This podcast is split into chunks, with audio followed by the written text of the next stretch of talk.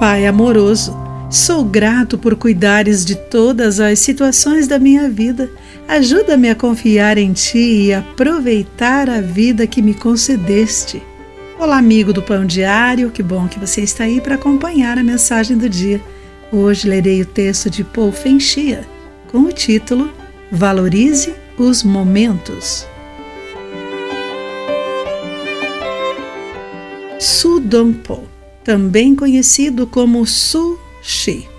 Foi um dos maiores poetas e ensaístas de seu país. Enquanto exilado e contemplando a lua cheia, escreveu um poema para descrever o quanto sentia falta do irmão.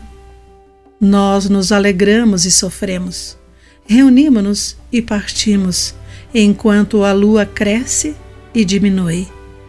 Desde os tempos antigos, nada permanece perfeito.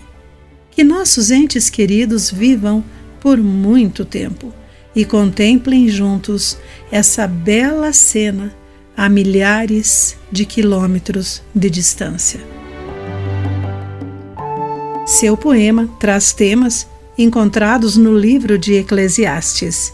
O autor, conhecido como o Mestre, observou que Há tempo de chorar e tempo de rir, tempo de abraçar e tempo de se afastar. Ao combinar duas atividades contrastantes, o mestre, como Su Dongpo, parece sugerir que todas as coisas boas devem inevitavelmente chegar ao fim.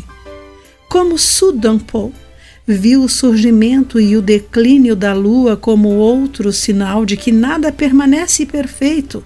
O Mestre também viu na criação a ordenação providencial de Deus do mundo que ele havia feito. Deus supervisiona o curso dos eventos e Deus fez tudo apropriado para seu devido tempo. Às vezes, a vida pode ser imprevisível e cheia de separações dolorosas, mas podemos nos animar, pois tudo acontece sob o olhar do Senhor.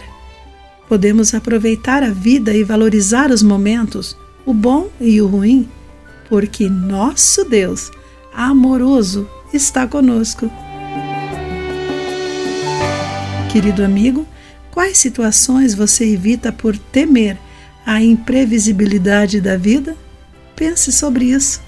Aqui foi Clarice Fogaça com a mensagem do dia.